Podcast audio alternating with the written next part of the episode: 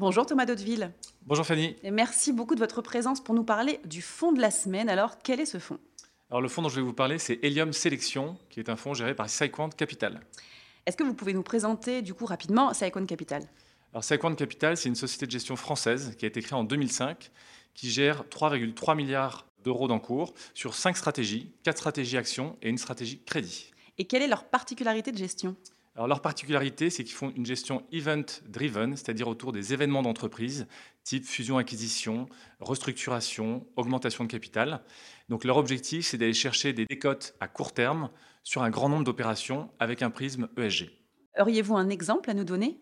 Début 2021, il y a eu une, une annonce de rachat de Rogers Communications sur Shaw Communications, donc deux sociétés de télécommunications canadiennes le numéro 1 qui souhaite racheter le numéro 4. Donc avec des enjeux assez importants en termes de régulation et aussi en termes concurrentiels. Et donc c'est une opération qui a été au départ bloquée par les autorités et qui finalement, suite à des sessions d'actifs début 2023, a eu l'aval des autorités et donc a pu enfin intégrer, on va dire, le spectre de suivi euh, de la gestion de Cyquant Capital. Alors moi, j'aimerais vous demander forcément pourquoi vous avez choisi ce fonds aujourd'hui. Alors j'ai choisi ce fonds parce qu'évidemment, il y a une, la qualité de la gestion de chez Sequent, elle est, euh, elle est vraiment reconnue depuis de, longues années. On a, euh, en termes de performance, on a eu une performance très régulière depuis maintenant 2014, euh, un niveau de volatilité qui a réussi à être maîtrisé malgré des années très compliquées.